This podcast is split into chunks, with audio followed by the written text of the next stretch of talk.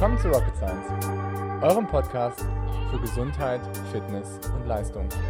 Mein Name ist Dr. Golo Röcken, ich bin Arzt und Coach. Und mein Name ist Dr. Leonie Pinschala, ich bin Ärztin und Wissenschaftlerin.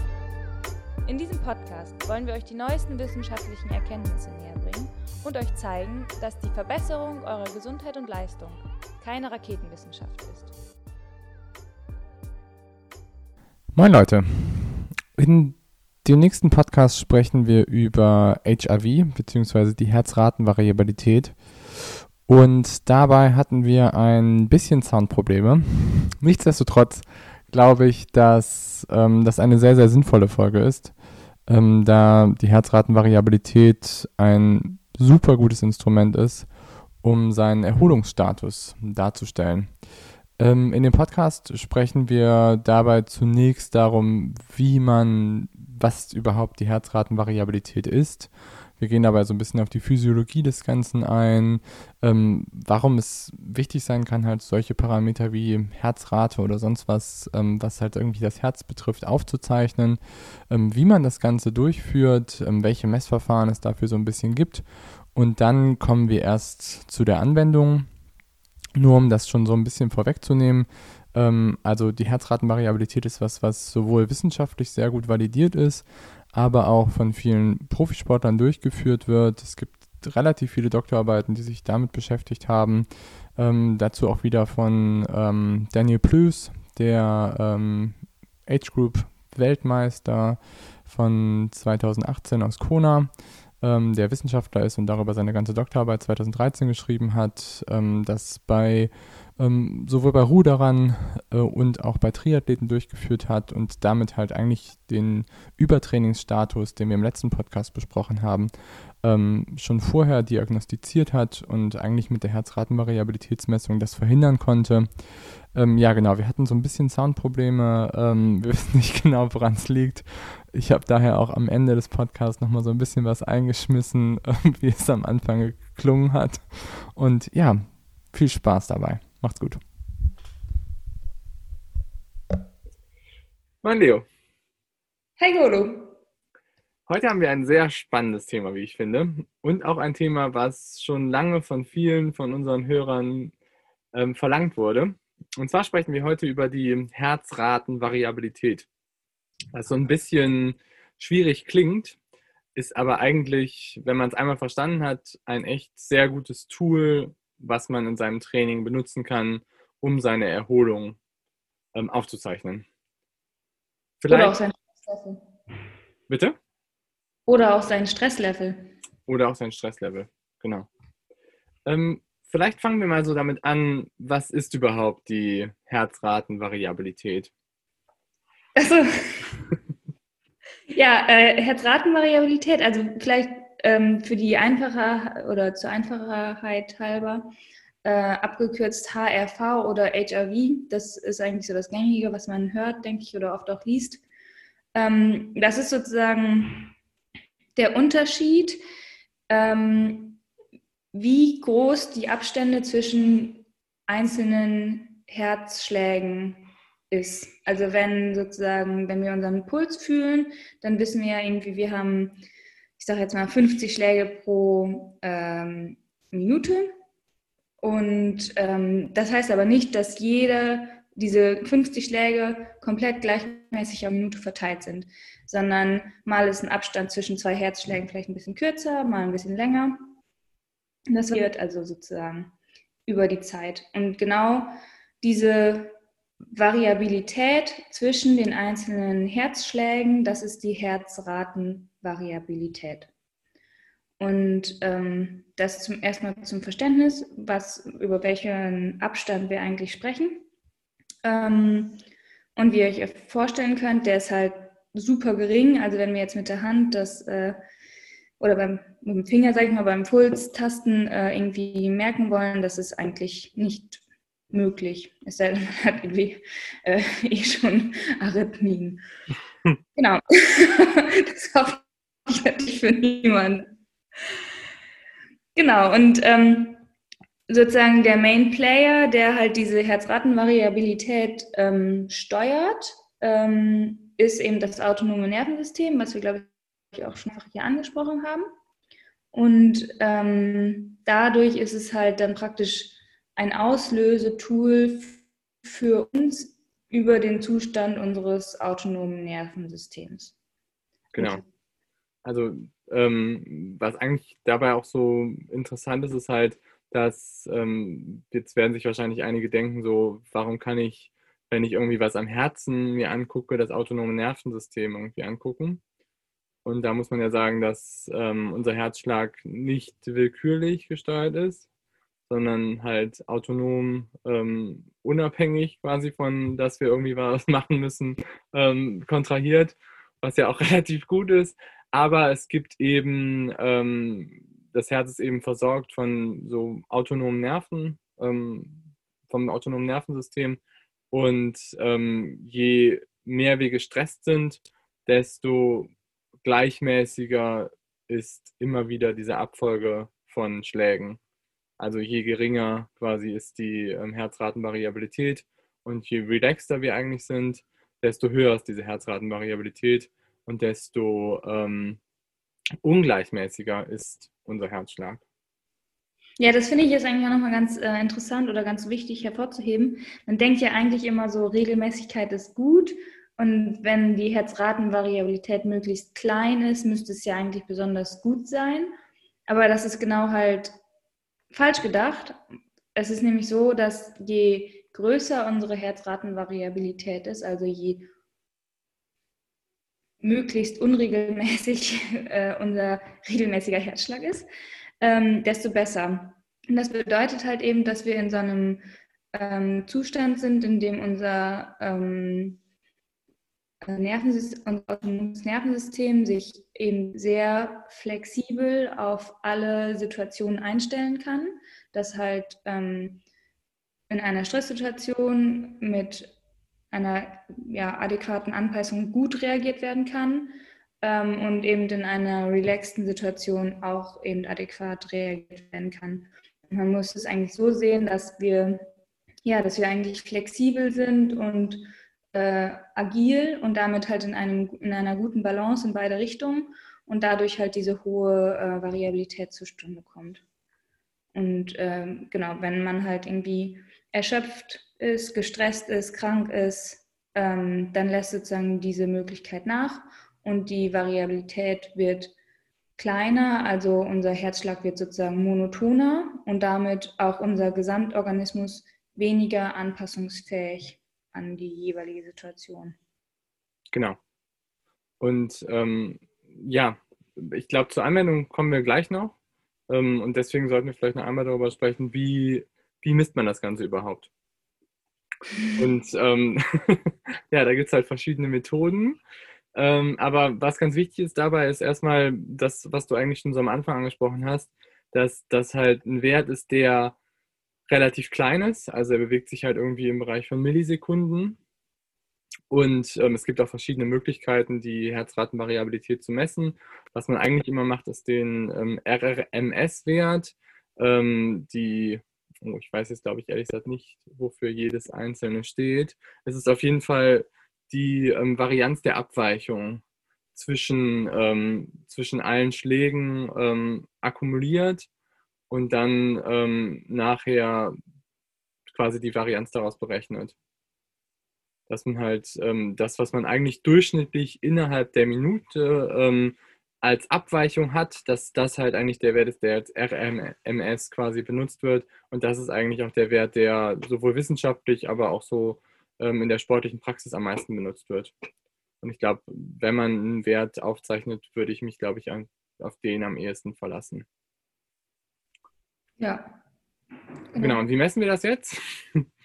ähm, da haben wir eigentlich im Wesentlichen so ähm, zwei Methoden, wobei es gibt mittlerweile, glaube ich, sogar noch ein paar mehr, aber so zwei Methoden sind, glaube ich, noch relativ gut durchführbar. Also es gibt auf jeden Fall zwei Methoden, die für die sportliche Hausanwendung durchführbar ist. Im Krankenhaussetting gibt es auf jeden Fall noch ein paar mehr, aber ich glaube, die müssen wir nicht thematisieren. Und da sind wir, glaube ich, beide auch ähm, sehr unterschiedlicher Ansicht, was das Bessere ist. Mhm. Aber ja, ja Erzähl doch mal, was du morgens machst, Bodo. Also, ich stehe morgens auf und ähm, schneide mir einen Pulsgurt um ähm, und äh, verrichte mein Morgengeschäft und danach lege ich mich noch kurz auf die Couch und messe meine Herzratenvariabilität. Und vorher habe ich nur die Kaffeemaschine angemacht. Ja, also Herr, Herr Röck wirklich beginnt seinen Tag mit Anlegen eines Pulsgurtes. Das finde ich einfach, also tut mir leid, das, ich weiß ja, wofür du es machst, aber ich finde es so absurd. Wirklich.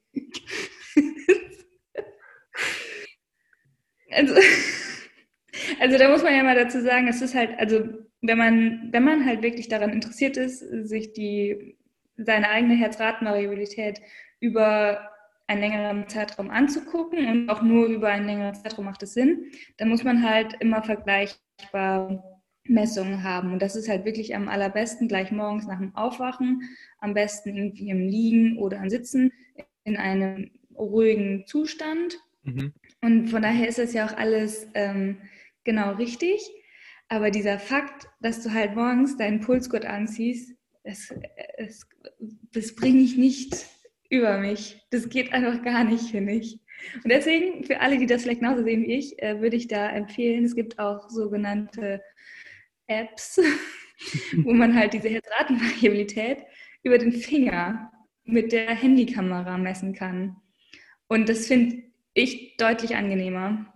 Ähm, ja. Und also, ich mache das halt so, ich stehe auch auf und mache auch die Kaffeemaschine an und dann lege ich mich aber wieder in mein Bett, wo ich mich halt niemals mit meinem Pulsgurt reinlegen wollen würde und halt halt dann für eine Minute meinen Finger auf meine Handykamera.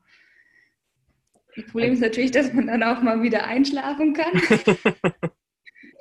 empfehle ich einen zweiten oder dritten Wecker. Ähm, aber äh, genau, das finde ich ja. deutlich angenehmer. Also ich glaube, erstmal muss man halt sagen, dass ähm, die Geräte müssen halt eine gewisse Abtastrate haben, damit das halt gut funktioniert. Also ähm, nicht jeder Pulsgurt hat eine hohe genug, äh, seine, die Abtastrate nicht von jedem Pulsgurt ist hoch genug, dass man das damit durchführen kann. Also ähm, es gibt viele, die meisten Pulsgurte, mit denen kann man es nicht so richtig gut durchführen. Ähm, und die müssen irgendwie, ich glaube, noch Bluetooth-kompatibel sein, damit das gut funktioniert. Ähm, und genau. Ja, es also, dann aufs Handy auch drauf, ne? Genau, richtig, ja. Genau. Also ja, sonst, es gibt ja auch verschiedene Apps, mit denen man es quasi messen kann.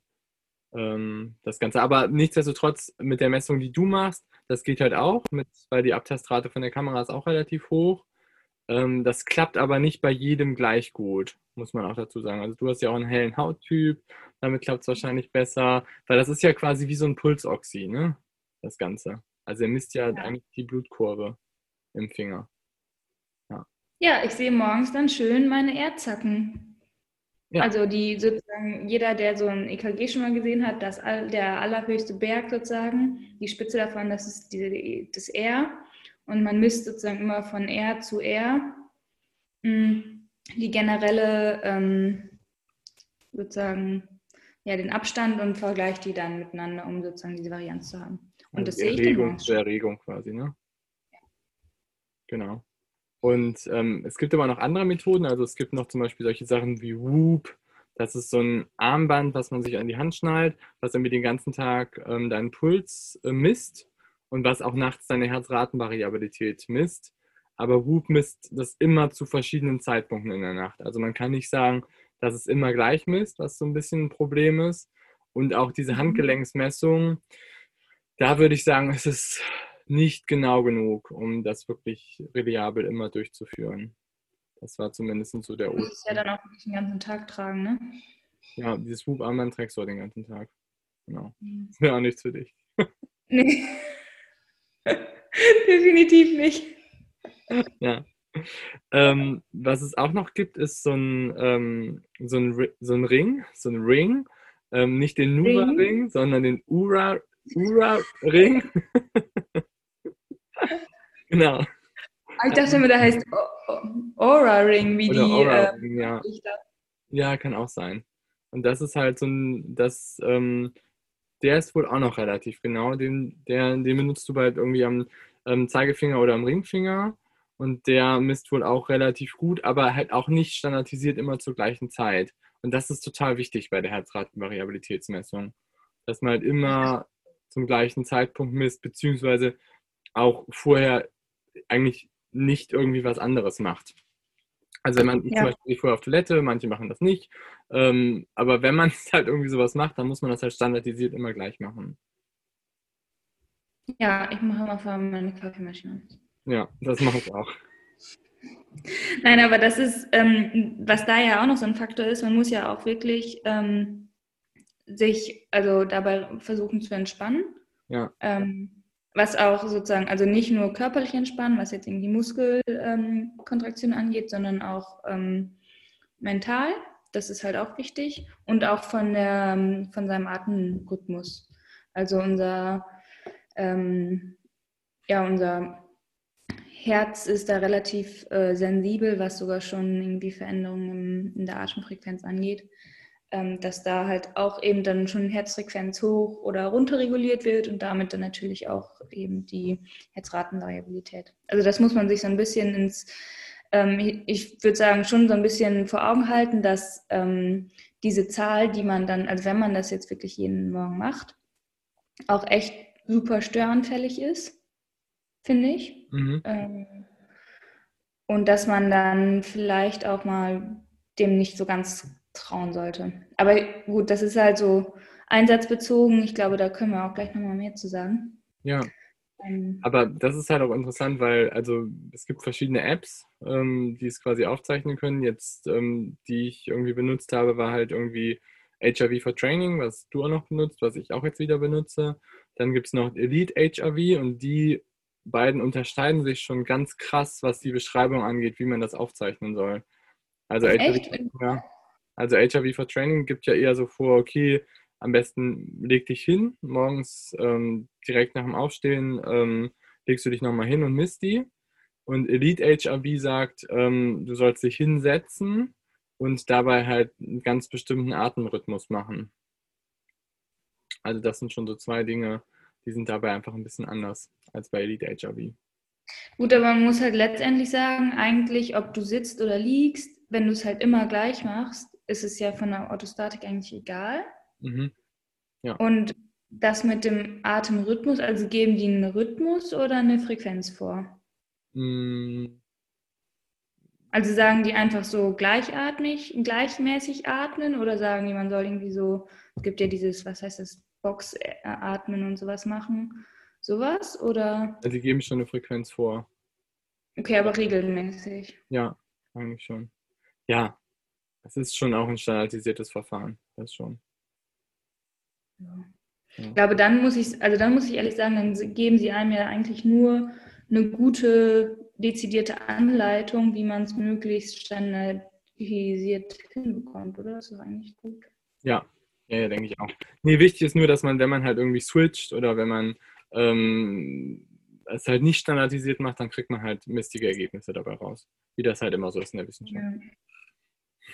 Ja. Okay. Deswegen habe ich mir auch angeboten, zum Beispiel ganz standardisiert, also das kann man ja auch vielleicht nochmal thematisieren, also für alle, die das anfangen, werden bestimmt auch merken, bei diesen Apps muss man dann auch immer angeben, äh, was habe ich trainiert, wie fühle ich mich, reise ich gerade, ähm, fühle ich mich gesund, ich weiß nicht, was da noch alles steht.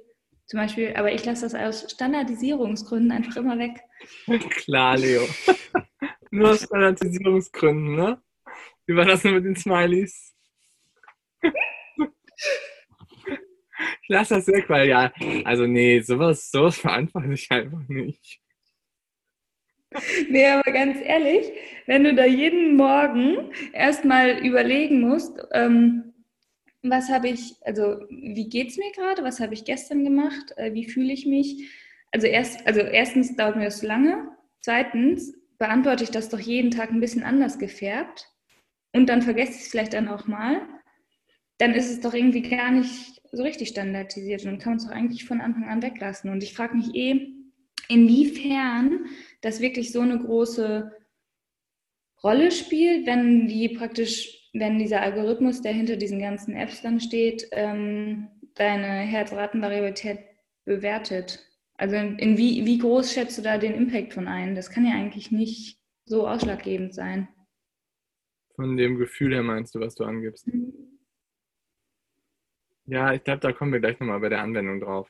Aber eigentlich geben die meisten nur Werte für Herzratenvariabilität, was so irgendwie ihre Empfehlung dann angeht für die Trainingssessions. Guck, und dann muss ich doch, dann brauche ich doch diese ganzen Fragen gar nicht beantworten. Aber ja, vielleicht. Aber ich meine, man gibt es ja auch nach dem Herzratenvariabilitätsmessungen an. Also eigentlich könnte man es schon beantworten. Oder gibt es vorher? Nee, du gibst es nachher. Nee, wenn, dann müsste man das danach machen. Also man misst erst und dann ähm, muss man da durch diese ganzen Dinger scrollen und dann kann man speichern. Ja. Ja, man kann ja, also gut. Zwei, drei Sachen finde ich schon, so wie Gemütszustand und sowas, darüber haben wir auch schon gesprochen, finde ich schon nicht ganz so unsinnvoll, das auch noch vielleicht mit zu protokollieren. Aber wenn du das machst, taucht das dann sozusagen für dich irgendwo. Ich bin mir nicht sicher, ob ich das verstanden habe. Ja, Siri, das weiß ich auch nicht genau, ehrlich gesagt. Sorry. Ähm, ja, ich bin mir nicht sicher, wie das verstanden habe. Ähm, aber taucht, also wenn du jetzt einen Gemütszustand da angibst, taucht das dann sozusagen für dich sichtbar über die letzten Monate immer wieder auf? Oder ist das einfach in, die, in den Algorithmus mit rein verrechnet? Hm, nee, ist es nicht. Also es taucht nur drauf auf. Das ist nur abgespeichert als, als so ein Ding. Es ist nicht im Algorithmus mit drin, was die dir für Trainingsempfehlungen geben. Okay, also jetzt zum Beispiel äh, März 2020 hattest du nur depressive Smileys, weil alle Schwimm Schwimmbäder geschlossen waren. Ja. Ja, gut, okay, Leo, aber ich glaube, jetzt verlieren wir so ein bisschen wieder den Kurs. Die Smileys, ist schon klar, dass du die so blöd findest. Die sind aber echt nicht so schlecht. Eigentlich. Naja, okay. Okay. Dann erzähl mir doch mal, weißt du, wie, wie du das neben den Smileys einsetzt. Ähm, ja, also zunächst, wenn wir uns so irgendwie die Einsatzmöglichkeiten davon angucken, dann denken jetzt irgendwie wahrscheinlich so viele, ja, schön, ist ja irgendwie so ein neuer Parameter, den man irgendwie noch aufzeichnen kann und ist vielleicht ganz nett, aber wie ist denn da überhaupt so ähm, die Wissenschaftlichkeit dahinter? Und die ist halt schon relativ gut. Also ähm, einerseits aus dem medizinischen Bereich ähm, kommt das Ganze und das wurde zunächst in der Notfallmedizin viel eingesetzt und dann hat es halt irgendwie so, ähm, es ist halt so rüber geswitcht in den ähm, sportwissenschaftlichen Bereich. Und da gibt es mittlerweile richtig viele echt gute Studien, auch ähm, Interventionsstudien bei Athleten, die halt sich angeschaut ja. haben, okay, wie ist der Trend und wie ist der Verlauf von so der Herzratenvariabilität? Und ähm, zeigt das einen Zusammenhang zum Beispiel mit Übertraining und zeigt das einen Zusammenhang mit Verletzungen. Und ähm, da haben sich schon relativ starke Zusammenhänge gezeigt ähm, und eben auch in Interventionsstudien. Und von dem her bin ich ein ziemlicher Freund von der ganzen Sache. Es gibt ich muss sagen, also das, ähm, ja, sorry. Ja, nee, zum Beispiel, es gibt so eine neue Studie, ähm, die kann ich auch mal verlinken hier ähm, von ähm, Jakov Lev oder so hieß der. Ähm, oder Jakov Ley oder so. Auf jeden Fall von einem Portugiesen. Und der hat eine HIT-Intervention gemacht ähm, und hat die kontrolliert mit, einem, mit einer Herzratenvariabilitätsanalyse und hat sich halt angeguckt, ähm, mhm. wie entwickelt sich der Trend. Und er hat quasi HIT-Sessions jeden Tag gemacht, maximal drei hintereinander, und hat aber ähm, quasi das angepasst, wenn sich diese, der Herzratenvariabilitätstrend geändert hat, ähm, nach ein oder zwei Hit-Einheiten, dann haben die halt Lit trainiert oder haben sogar Pause gemacht. Und ähm, im Verglichen hat er das halt mit einer Interventionsgruppe, die nur Hit gemacht hat, immer drei Tage Hit hintereinander und danach zwei Tage Low-Intensity-Training. Und die, die ähm, HRV benutzt haben, die haben sich alle verbessert. Also es waren nur acht Probanden, aber die haben sich alle durch die Bank verbessert. Ähm, und die, die, die Kontrollgruppe, ähm, war viel heterogener. Also da haben sich auch welche verbessert, aber eben ein paar auch verschlechtert in der Hit-Intervention. Und ähm, das ist eigentlich schon ein ganz schönes Ergebnis, das vielleicht was zeigt, dass du irgendwie damit ähm, vielleicht eben weißt, dass eine Einheit dann vielleicht auch ganz gut wirkt äh, oder dass du die im richtigen Moment dann einsetzen kannst, wenn deine HIV in Ordnung ist. Ja, das, da habe ich auch eine spannende ähm, Studie zugelesen, die fand ich äh, echt beeindruckend. Da haben die, ähm, ich glaube, jeweils 15 Mittelstreckenläufer ähm, trainiert. Gruppe 1 war halt eben HRV gesteuert. Ähm, Gruppe 2 hatte einen periodisierten Hit-Lit-Trainingsplan, äh, aber sozusagen vorher standardisiert. Und Gruppe 3 hatte gar keinen Plan, hat sozusagen einfach ihr, ähm, ihr Training sozusagen weitergemacht. Und ähm, die, die sozusagen HRV oder HRV gesteuert ähm, ihre Sessions gemacht haben, die hatten halt ähm, den allergrößten Trainingsbenefit im Vergleich zu denen, die auch ein gutes strukturiertes Training gemacht haben. Ähm, und zu denen, die sozusagen unstrukturiert trainiert haben, nochmal viel mehr. Ähm, aber das fand ich schon krass, dass du nur durch die Steuerung deines oder durch die Anpassung deiner, deiner Trainingsreize an ähm, deine HIV-Kurve ähm, da so äh, krasse ja, Benefits nochmal rausholen kannst bei sogar schon ähm, gut trainierten Leuten. Ja. Ähm, ich weiß ehrlich gesagt nicht mehr, das war ich, was, wo ich mich ein bisschen gewundert habe, war, die Studie war von, ich glaube, 2009 oder so. Und da habe ich mich gewundert, dass das eigentlich ja schon relativ lange dann bekannt ist. Und aber zumindest, also zumindest mir ähm, war das jetzt, ich weiß nicht, ich habe das, glaube ich, Ende letzten Jahres oder so angefangen, dass ich das regelmäßig messe. Und vorher habe ich mich da ehrlich gesagt nicht so mit auseinandergesetzt. Mhm. Ähm, aber das ist echt schon wirklich in, in guten Studien ähm, bewiesen. Das fand ich richtig cool.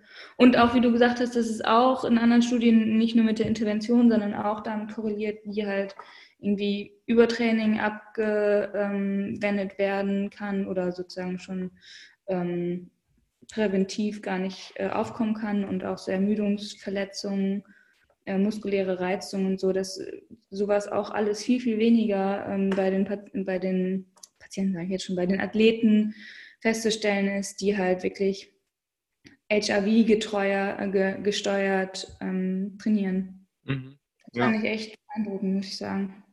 Ja, das, das ganze Konzept ist schon auch im, im Leistungssport ähm, relativ lange bekannt. Also ich habe ähm, hier von ähm, Daniel Plus, der diese Sache auch gemacht hat mit dem ganzen Keto, ähm, mhm. Weißt du, als wir den Keto-Podcast hatten, da haben wir auch schon über Daniel Plus gesprochen, weil der auch so ein Verfechter ist von Low-Carb-Sachen.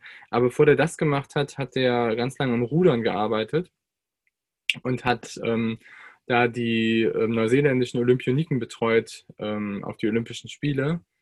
Und da gibt es ja irgendwie so dieses ganz berühmte Kiwi-Pair, ähm, was irgendwie drei Goldmedaillen geholt hat, immer jede Olympische Spiele, irgendwie zwölf Jahre durchgehend. Und ähm, mit denen hat er auch ganz, ganz viel ähm, HIV mit denen zusammen gemacht. Und darüber hat er zum Beispiel auch eine Dissertation geschrieben. Und das, ähm, ich glaube, die Diss ist von 2013, wenn ich mich nicht täusche, weil ich habe die gerade hier offen. Ähm, ja, von 2013. Also das ist schon auch alles schon ein bisschen älter. Ähm, aber der hat halt auch, der hat echt auch viele coole Studien gemacht, auch an Triathleten. Ähm, der betreut zum Beispiel auch Terenzo Bosoni und ähm, hat mit dem auch zusammen eine Studie gemacht ähm, bei HRV. Und ähm, da war es halt so, dass er ins Übertraining gegangen ist und man das halt mega an seiner Herzratenvariabilität da halt auch gesehen hat. Und das war echt interessant. Ist dann in den Keller gegangen vorher über längere Zeit? Oh. Ich habe nur gesagt, dass das ganze Konzept schon ein bisschen länger da ist. Ich hoffe, dass man das, ich glaube aber, weil ich der Aufzeichner bin, dass man es trotzdem ganz gut versteht. Wir haben heute etwas Aufzeichnungsprobleme, Leute.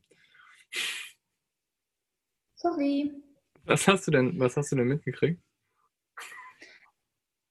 Ich glaube, ich habe alles gehört. Ich habe nur sozusagen vorm ähm, Übertraining, ob praktisch die HIV dann komplett über längere Zeit in den Keller gegangen ist oder wie sich das ähm, sozusagen gezeigt hat. Ja. Also vor allen Dingen der Trend, ne? Das, ich glaube, da müssen wir auch nochmal drüber sprechen. dass, ähm, was du auch schon eigentlich angesprochen hast, ist, dass die halt schon von Tag zu Tag ähm, fluktuiert. Also, dass man halt schon auch Tage hat, wo sie deutlich höher ist und Tage hat, wo sie deutlich niedriger ist. Und das ist auch in gewisser Weise normal. Mhm. Das ist sogar auch ein Anzeichen davon, dass, ähm, wenn diese Fluktuation nicht da ist, dass auch schon wieder irgendwas nicht richtig stimmt. Ähm, also, ja, also stable ist immer schlecht. Genau. Stable ist immer scheiße im Körper. Mag der Körper gar nicht. ähm, aber es geht eben darum, wenn man sich dann eben, sage ich mal, so eine normale Fluktuation, die man am Tag hat, wenn man die halt eben verlässt, dann scheint irgendwas da stattzufinden, was entweder positiv ist oder negativ ist. Also was man ja auch mal dazu sagen muss, es geht ja sozusagen bei diesem HIV wirklich eigentlich immer so um Langzeitprognosen, ne? es um, um diesen Trend.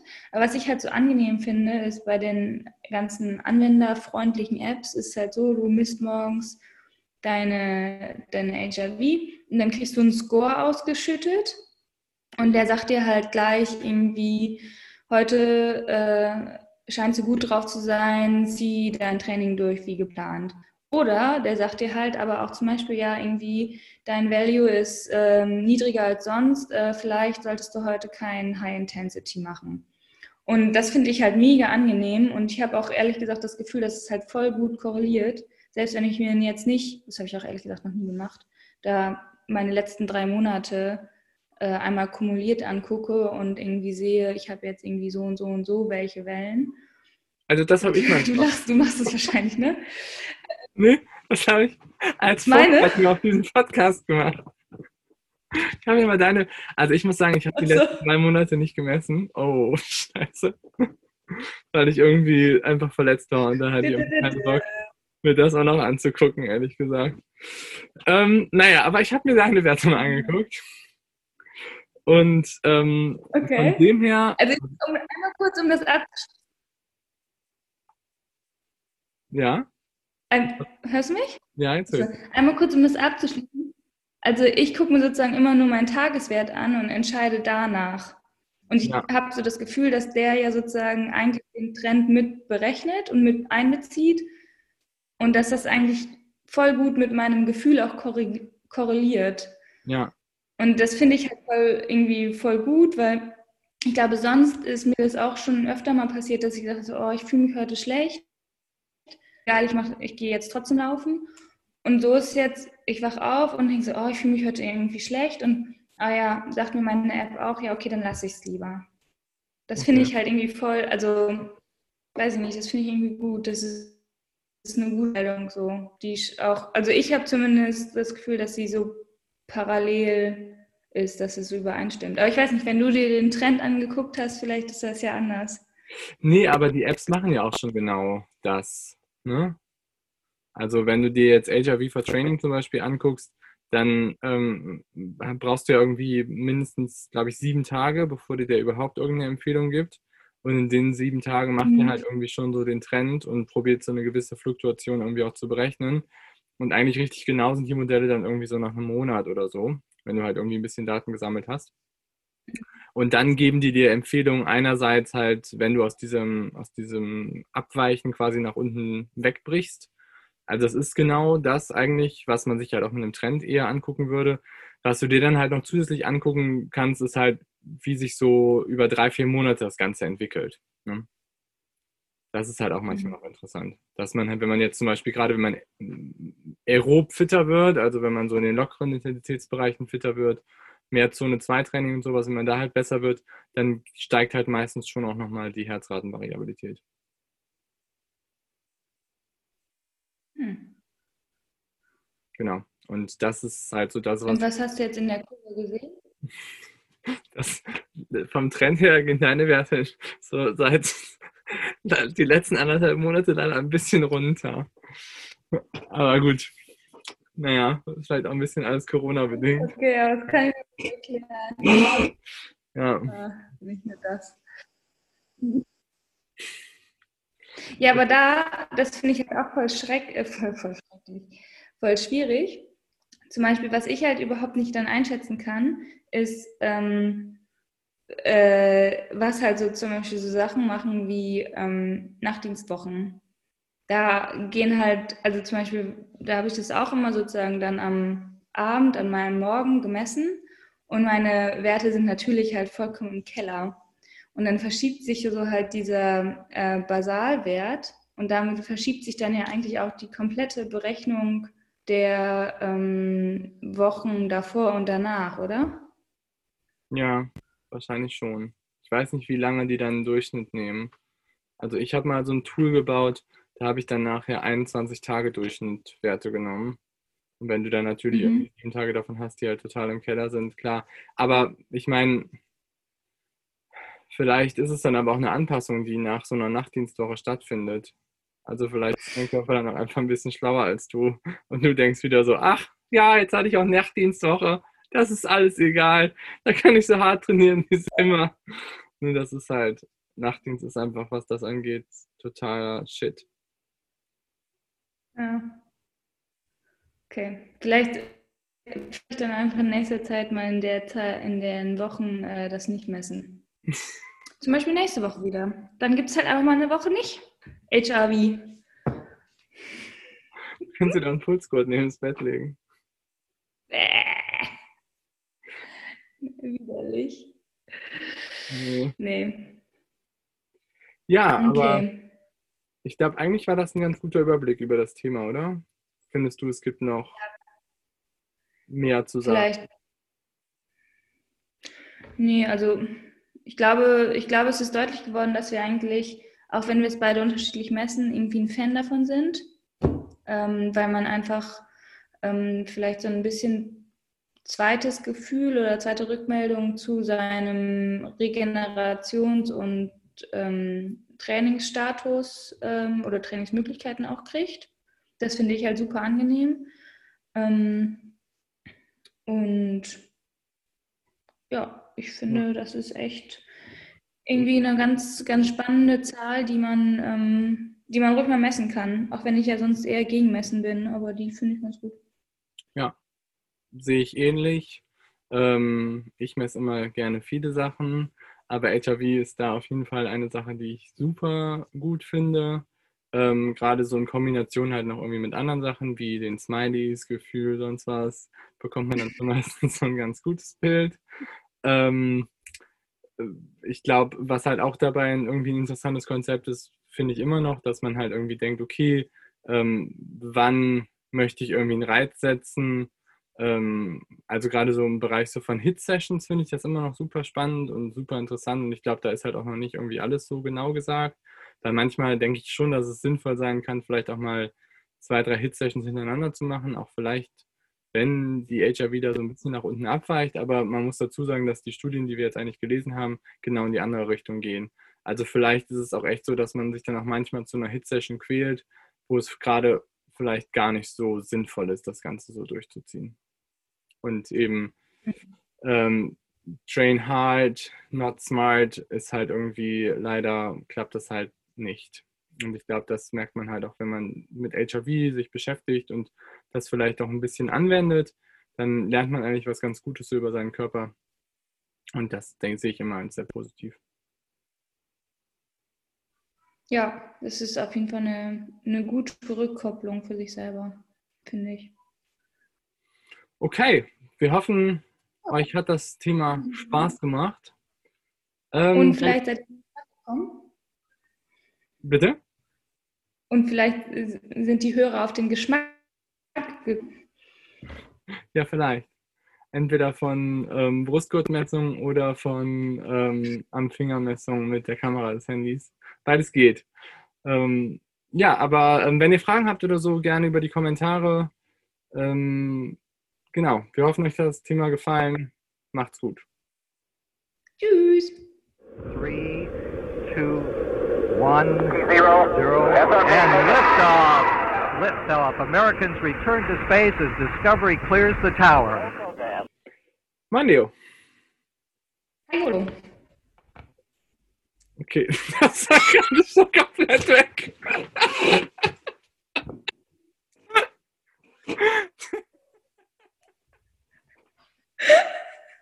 Das du einfach mal fünf Sekunden verzögert.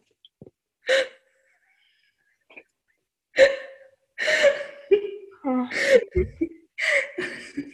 Aber ich freue mich, wenn wir nächste Woche wieder ähm, face-to-face das Ganze machen. Ja, ich auch. Besser, muss man sagen.